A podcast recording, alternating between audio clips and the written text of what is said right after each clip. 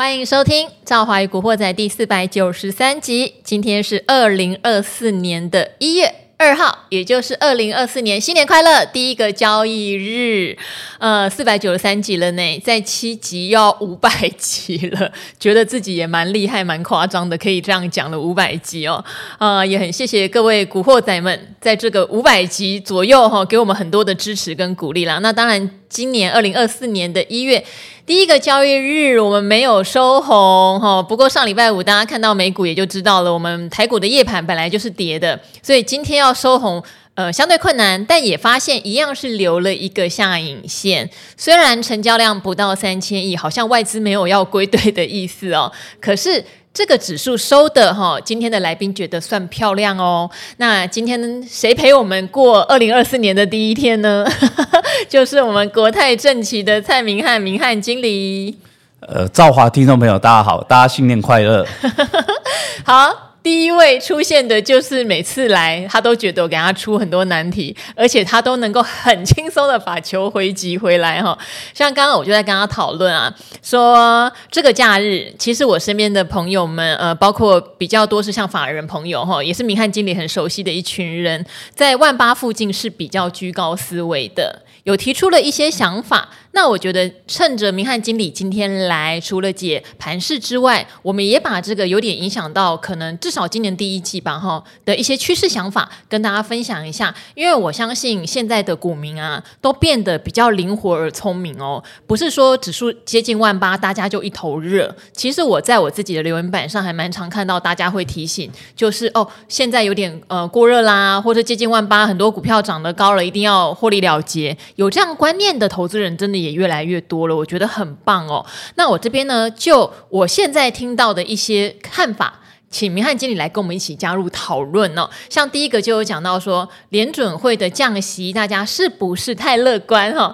因为一说要降息，就是上一次的利率决策会议，鲍尔的态度一偏软，看美债殖利率立刻应声大降哦，美债狂涨，股市也欢乐，股债同欢好。但是以联准会目前释出的态度，可能就是降三嘛，但华尔街的预期是六嘛。有人就说，如果假设联准会一直咬着，就不肯再多降一点的话，市场可能会失望。这个是第一点哦。然后第二个，当然大家都知道，我们在二零二三年下半年一直在讲去库存啊，哦，然后补很多的新订单进来啊，手机、PC 这种最弱的消费性电子都触底回温了。但是现在在坊间去查看这些公司的法人也说。现在回补这些新订单的力道，其实没有想象中强劲哦。大家对二零二四年各科技厂是比较保守哦，没有像去年第三季、第四季的时候，好像一片大乐观那个感觉哈。然后，当然第三个就是最近的红海危机，虽然马士基 说因为这个联军来护航啊，所以不用怕。哎，那一天我们的货柜三雄都急杀，阳明还跌停板有没有？可是我们的来宾都很厉害，有人说。你就去看每天的运价，运价报价根本没下来。你先不要管马士基，还有像我们军事专家朱老师有没有？因为他自己上校退伍，他就说：“我跟你讲，随便一条船过去，吼，如果被打到，吼，大家就吓死了。所以杨明跟长荣根本就不敢再把船开过去，没有人想拿自己的货跟命来开玩笑。果然，马士基就被袭击了。所以现在大家会担心红海的问题会延续更久，通膨不见得那么容易下来。嗯、好好。”赵华一口气拉拉到那么多，现在交给明翰经理一一拆解哈。好，联准会库存还有红海危机。好，我们一个一个先来这个解答哦。其实我们先讲到这个 Fed 的一个部分哦。呃，这样讲，我们呃再度重申哦。其实我一直对这个这个 Fed 的看法，我是觉得非常坚定。我觉得这不会有问题。但是我之前提到一个重点，就是十二月它的利率会议出来呢，我真的是很意外的偏向鸽派，这真的是我完全没想到的。因为我本来就预期，当他开口说有可能会降息的时间点，应该就在那个月最晚到下个月，很快就。就会马上降息，因为他不会提早告诉大家，因为提早告诉大家只会造成很多的副作用，很可能会导致呃这个物价要再度转强，股市好了，物价就转强，通膨又上来，所以本来要降的又不能降了，所以他提早预知其实并没有太大的效益，所以我本来是很希，我当然是希望他能够宽松啦，可是也老实说，其实他十二月的呃这个动作，其实对我来讲，我觉得对投资市场是相对。有一点点不利的。为什么？简单来讲，大家都很开心哎、欸。没有，我就是 我刚刚我就是很喜欢那种市场认为它会它会降，它坚持死都不降那种暧昧关系，股市才会不断的不断的进进涨。好。那当你不要把答案讲出来，对，当他一说出口，那就会把就市场就会呃原本害怕不敢进场的全部都进来了，所以相对来讲呢，就容易造成混乱。是，那我我是我其实我是希望啦，因为呃之前大家都是认为也许五五月会降息，后来就因为太过积极，所以现在目前市场是预期是呃有可能是三月。嗯、那我我个人如果我觉得对投资市场如果真的是一个比较好的。这个一个发展，我希望就是在这个未来几个月，就是在三月真的要降息之前，不断的有官员出来再放鹰派的言论，让这个时间往后延，因为要有一个观念，因为。这个这个结构来讲，应该大家等了半年就要等降息。是，其实真正降息来的时候，我要告诉大家，其实大家要绷紧，利多出尽的感觉。欸、对，对，多多少少。那我说，我就觉得，只要不降息，我都不觉得有太大的风险。所以我觉得在这里来讲，在讲说，哎，会不会明年，哎，只有三码跟六码的差距？可是我们之前就提醒大家，目前从呃这个获利的一个高点的预期，很有可能呃可能说今年的股市就在这个所谓的第二季、第三季左右就可能会见到高点。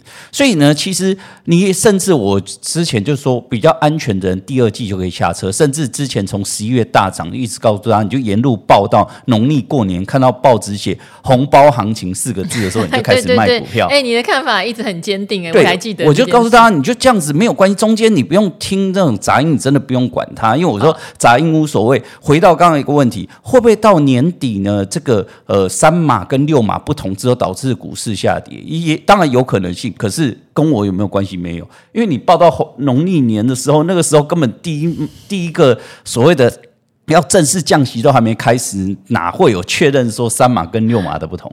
所以你这个东西必须要三码跟六码，最后最后的那个价差，必须要等到下半年，也许第三季、第四季发现那个速度不对了。才会开始做修正，所以我个人要提醒大家，我们一直是提醒人投资人，就是说从十一月开始这波行情就是资金行情，一波到底，不用考虑太多，甚至基本面的部分来讲，我个人觉得，呃，回到第二个话题，就是刚刚提到的这库存啊、拉货的需求啦。我确定库存哈，我听到周边的同学在产业里面都去的差不多了，可是他们对于拉货的动能都相对觉得比较保守。对，我觉得这个其实也是蛮合理的，其实。呃，应该这样讲，大家有个观念，就是说从呃二三年开始，大家一直在讲库存，库存很严重，尤其是电子产业，其实库存才是最重要的关键点，它需要时间让它消化。那上次第四季的台积电法说，重点就是讲到，哎，库存慢慢有比较好的消化了，那需求也有回升，但是他也老实讲，这种需求。理论上就是急单，在这里说，哎，好像没有想象好。我个人觉得也不意外啊，因为就电子产业真正的最高峰其实是在第三季。对对。所以当时他第二季告诉大家说，让大家失望了，我第三季还要调整库存。当时就是告诉大家，二零二三年的电子第三季是旺季不旺。哦。那第四季终于好转，可是。就第四季稍微反弹过后，第一季就是进入正式的淡季，一直要等到农历年过后，简单来讲，要到三月之后，整个动能才会回升。所以现在呢，看起来。订单不太明，其实我觉得也是蛮合理的现象，合理的啦，合理的。对，所以我觉得这个也没有太大意外，而且我要告诉大家，这个就是很特色现象，就是从年底一路到农历年，这个也是台湾特有的，就是呃年底的做梦行情，接着红包行情，就是大家其实不管基本面，就像我们之前跟投资人讲了，这就像。年底，你在这个欧美的圣诞节，只是在马路上看到大家在路上走，然后到处 shopping，你就会觉得好像经济特别好，还会制造一个假象。所以短时间公司怎么样，其实呃，我个人觉得目前基本面其实并不是那么重要。现在最重要的关键点是在资金的动能。嗯，现在市场不断的反映这个所谓的资金未来会大量回流，所以速度是非常的快。那投资人会问说：“诶，是不是有点点的这个过度激情哦？”我老实讲，是这个就是特色现象，因为你要想，它压了一年了，终于出现回流，所以刚回流，大家就是这个比手脚快速的，所以短时间来讲一定会容易过度激情。尤其是我们上次来也提到，债券市场又比股市要来的严重很多，它可以在两个月反映一整年未来的一个远景，所以我们还是要跟大家讲，短线有确实有。这个过度激情的状况，那我们还是要提醒大家，就是说，从十一月以来，我就告诉他，这是一波的资金行情持续往上冲。那我觉得在这到目前的一个位置来讲，我觉得其实呃，整个目前架构都没有改变，所以应该讲持股的，我觉得持股续报没有太大的问题。嗯，但是如果可是产业轮动也很快呢，等一下我们再细讲后面的部分。好，但是大方向来说，持股续报到农历年觉得没有问题。对，我觉得没有问题，好好好只是说。如果空手者进场就会有点压力了，因为毕竟你涨这么多了，对，是不是？那我就会建议啊，呃，如果假设啦，因为空手者，我个人觉得应该量也不大，可是我觉得也许有投资人有这个疑问，假设他到现在都还没进场，要怎么办？我还是建议农历年前你还是得进场，但是。呃，把握两个原则。第一个部分来讲，就是呃，资金比重不要压得太高，因为毕竟你你进来已经相对来讲是一个劣势了。那第二就是进场的一个这个 tempo 来讲，你必须要把它分成多笔下去做进场投资，你必须要用时间下去分散，那避免这个进场时间点的错误。可是我还是要提醒大家，不要觉得说已经涨很多，因为我个人觉得。呃呃，就我自己觉得，二零二四年来讲，很有可能又是跟二三年一样，就是两波大行情，也就是年初一波，年尾一波，中间可能什么都没有。所以这一波如果你没赚到，那可能就要等待年底一整年都会相对来讲操作的难度会高得很多。嗯，好，因为我自己是觉得，就因为产业轮动，如果你能够跟得上产业轮动的人，没有到那么难。因为我自己在接近万八附近。有一些轮涨上来的，就把它获利了结掉，也不用担心会不会卖飞哦。卖飞是兆华的日常，就是常听古惑仔的朋友都知道。但是还有一些哈蹲在那里的，事实上有高值利率的哦。不要忘记，其实今年还是有非常多的高息 ETF 要换股，因为现在高息 ETF 占市值真的非常的大，投资人实在太厉害了。下跌的时候就去加码高息 ETF，或者是一般其实也有很多所谓产业型的 ETF，或是诉求动能型的 ETF，去年的表现都是还不错的。那在今年，他们每一年有人是一年两次换股，有人多的可能四次，少的是一次。都还是有换股的机会，所以我自己目前在看的都是一些蹲了可能将近半年，但是高值利率的股票。其实今天在盘面上，他们都非常有撑哈。等一下也可以来聊一下。嗯、那当然，你会觉得现在第一季看到电子拉货的动能不强，这个都是很正常的现象，对不对？那红海危机会不会造成通膨的减缓比预期慢？你觉得有没有这个变数？呃，我觉得会，这这老实讲，一定会。其实我觉得应该这样讲，它是一个加成的效应。因为比较重要的观点呢，我觉得红海是比较次之的。其实真正的压力，我觉得红海应该是一个，刚刚提到一个加成效应。真正的最大原因是因为你可以看到 CPI 从九一路下跌，跌到这里，其实它的。可以看到它的这个下滑趋势已经很明显的趋缓。对，简单道理就是距离它要的费的要的就是二点多，其实空间已经不大了。对，那现在三点多嘛。对，你看外资的说法，我看他们外资画的图哦，应该这样讲，就是前面呢、啊。六个 percent，它可以用一年，但未来这一个多 percent 肯定又要再用一年的时间下去做消化，所以未来这个通膨的数字，我觉得呃，确实在往下的速度会明显减缓。而且我甚至我呃我自己有时候跟投资人来讲，就我觉得这个毕竟它从高点这个所谓的六呃九一路。这个跌了超过五个 percent，来到这个所谓的三点多。那我觉得，就过往经验，假设这是一个呃所谓的呃弱势的股票好了，这个跌升稍微反弹一下，反弹的三分之一以内，其实我觉得都还算合理的现象。所以我觉得说推估来讲，我觉得理论上呃短时间呃如果真的。通膨有稍微出现反弹，我个人觉得只要不要触碰到五，等于说不要超过两个 percent 以上，我觉得都还在合理的一个范围之内。那但是我个人觉得，我刚刚提到，我觉得红海的事件对于这个通膨的一个部分是是一个比较助长，其实并不是重点关键。如果今天回到我们回到上方还在比如说七啊或八个 percent 的情况下，绝对不会因为这个红海的一个事件而所造成。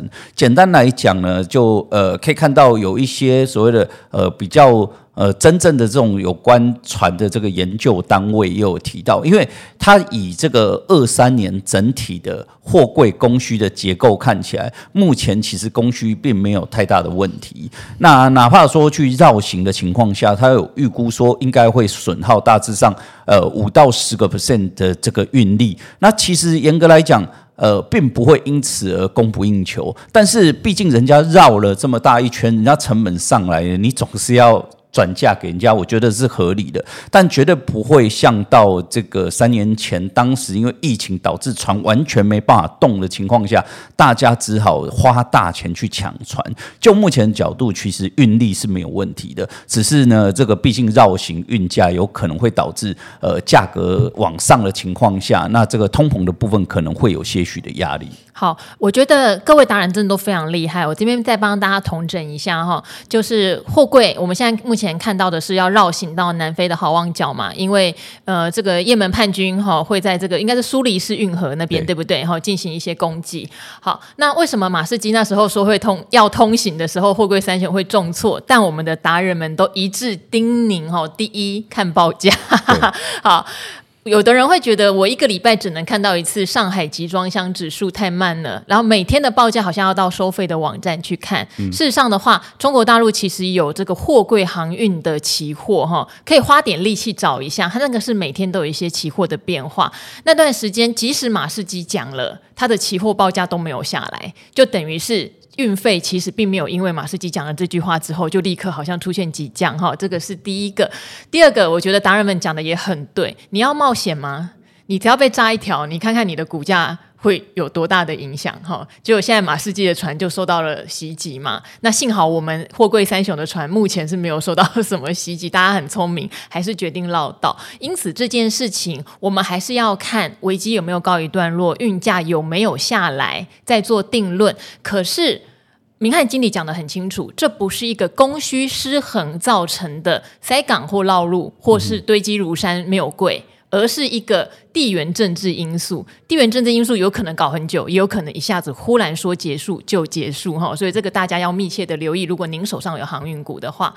好，那刚刚我们虽然讲了那么多哈，不过我可爱的同学们也是有归纳，不是都不能买股票哦。要买的话呢，他们还是很喜欢已经回档的，就是 AI 相关、伺服器相关哈。那 AIPC 虽然有一些股票已经涨上去了，但长线趋势好像也不看淡，这就非常切中我们明翰经理的专长，因为他就是第一个跟我不停的讲 AI 大趋势的人哈。那当然现在回档。以伺服器来说，回档真的很深。今今天技嘉、广达又很出师不利，还继续回哦，哈。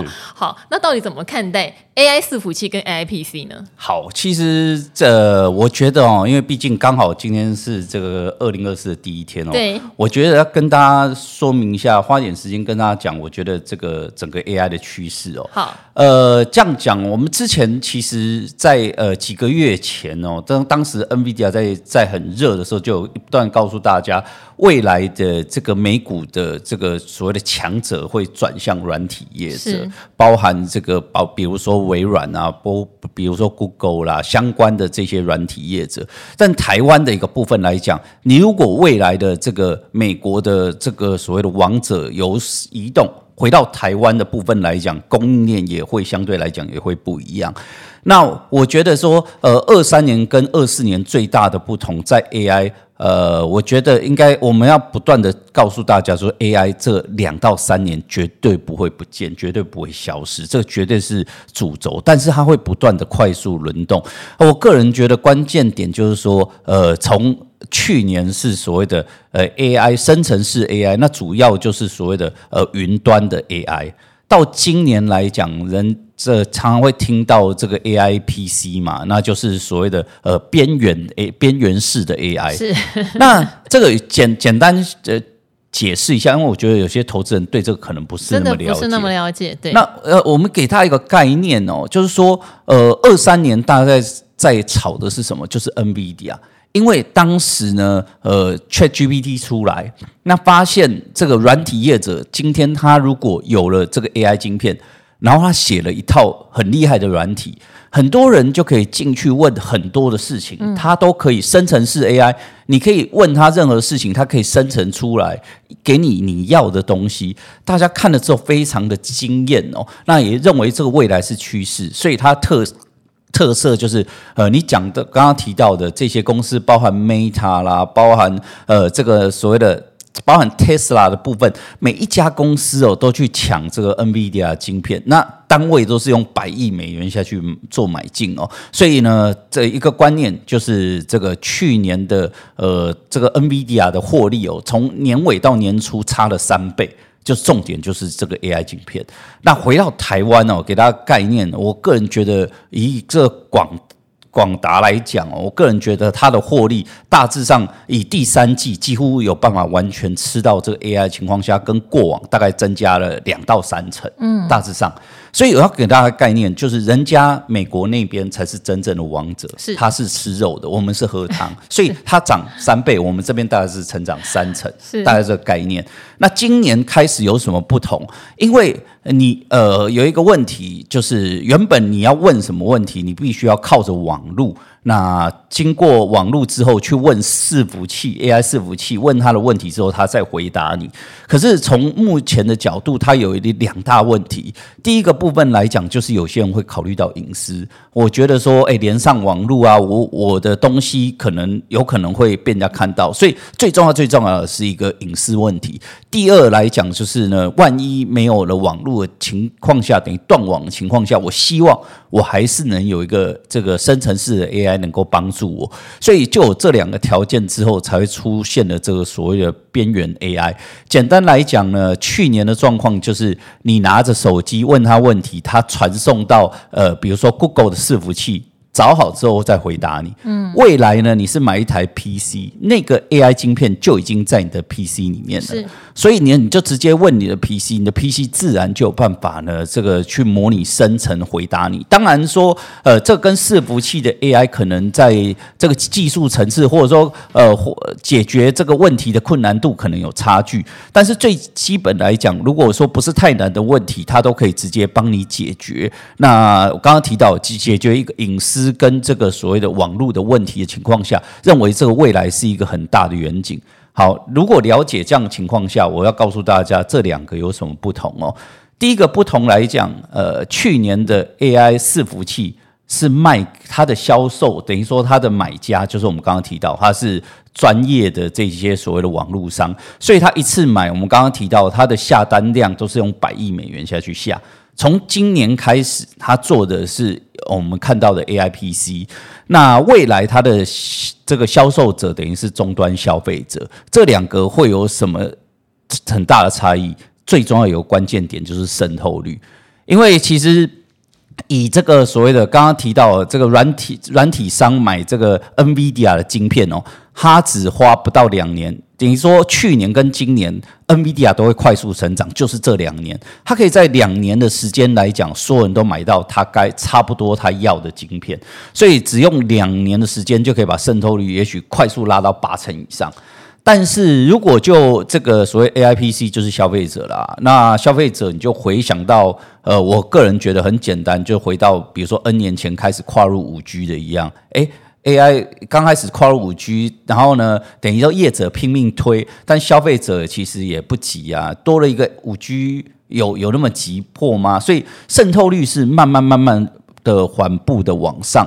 所以如果说就预估值来讲，呃，这个未来呃，这个 AI PC 要拉到八成的这个市占率来讲哦，呃，应该要花到五六年以上的时间。所以最大的差别就是。呃，今年的这个 AI PC，第一个就是它渗透率很低，代表着就是它的这个受惠程度是非常低的。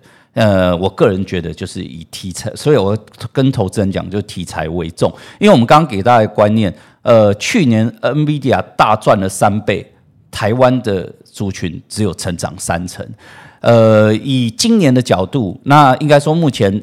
这个 AIPC 美国的这个直接受惠公司就是 Intel 做晶片的，或 Microsoft 它要做软体，这两家已经目前商品都已经出来了。所以，但是我要提醒大家，他们的获利绝对不可能像 NVIDIA 成长三倍。那回到台湾，又有一个很大的问题了。去年，呃，在 AI 伺服器，它有一个特色现象，就是台湾的伺服器供应链一摊开，就只有那么个二十来档。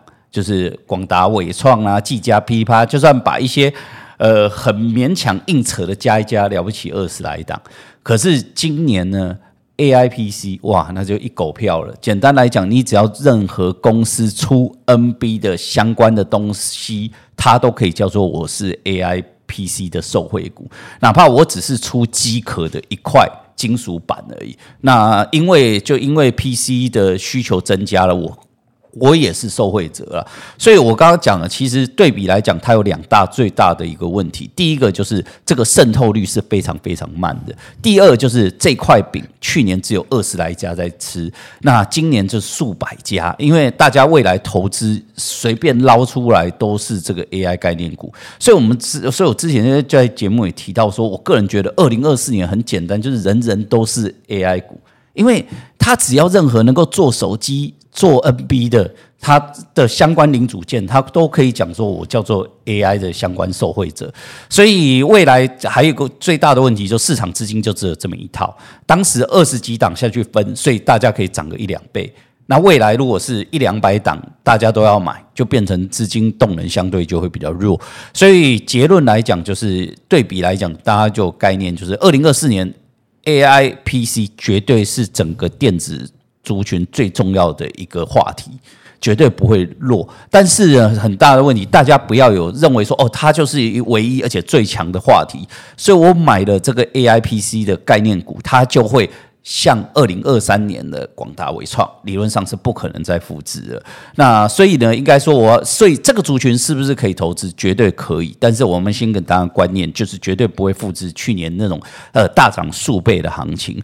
那我还是要结论，就刚刚最早就告诉大家，我个人觉得 AIPC 就今年角度市市占率其实连十个 percent 都不到。所以就如同这个二零二三年台积电吃到 AI 一样，他就说我只有六个 percent，那其他不好我。就是不好，那个六个 percent，我出出货全部都出了，我还是没办法补救。所以要有这个概念，就是说，你今年买的这个 AI PC 概念股，先决条件跟去年不一样。去年只要沾上边就买就冲就对了。今年要买之前，一定要回归它的基本面是对的。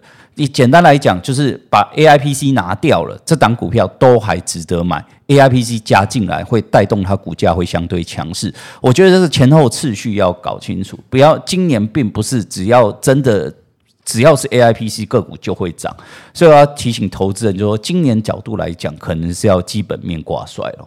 好，基本面挂帅，加上刚刚我有特别提到哈，就是呃，之前其实只要股息殖利率大概五趴吧。就很容易被 ETF 认为算是高息股哈，那有很多的高息股在二零二三年其实大涨完之后，殖利率都没有五趴了哦。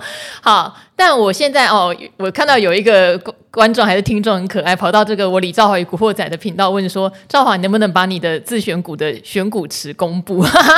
我就说不可能嘛，因为我的自选股哈有两百档，各位，两百档是为了方便我每天做节目要观测。但是在这个里面呢，我必须讲，很多高股息、殖利率的股票，我是很喜欢放在里面看的，因为他们真的有长线的保护哦。我就举一个例子，跟 AIPC 可能没什么关系，像瑞仪，嗯、瑞仪一直是在面板零组件里面一家很特别的公司，每年可能赚将近一个股本，但它的股价过去就一直在九十几块、一百块。好，但是。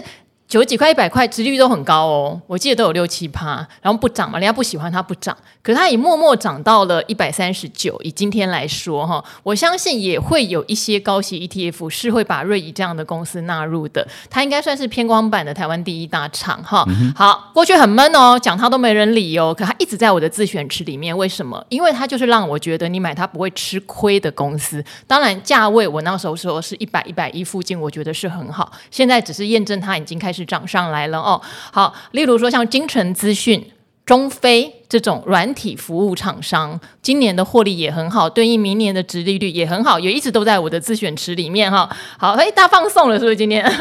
好。例如三洋工业，大家都一直怪阿格力说啊，三洋工业到九十九就下来啊，不是呢，人家三十块就降了，三十块降，如果追在九十块，那真的不是阿格力的问题哈。可是我也常常跟大家提醒，跌到六十几块、七十块的三洋工业，它今年的 EPS 对应起它明年的殖利率也是不错的。我相信有的高息 ETF 也可能考虑它，还有像东元这样的公司、大成这样的公司，大家去找一下哦。其实还有蛮多这种所谓市值，你最好找市值在前三百大的啦，比较容易被选进去。然后殖利率五趴以上的，我觉得他们在今年也会有所谓的被动式买盘来青睐了。嗯哼，可能跟 IPC 没什么关系，但是我个人的观察，欸欸、我个人觉得哦，你刚刚提到瑞仪哦。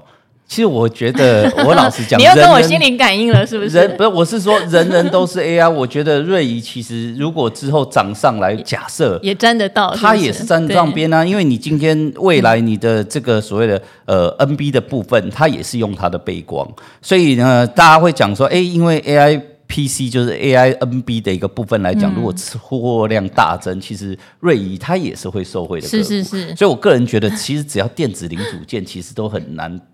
脱离这个圈圈，嗯，但是我们还是要告诉大家，呃，不，千万不要把这个 AI PC 当这个这个条件当做第一选择。你可以先选瑞仪，是因为它高值利率，然后它有保护伞，嗯，对，然后呢，业绩面也开始回升。这些简单的就是我刚刚提到，你用这几个角度选了这档股，那这个即使没有 AI PC 你都愿意买的情况下，那 AI PC 在做加成的效应。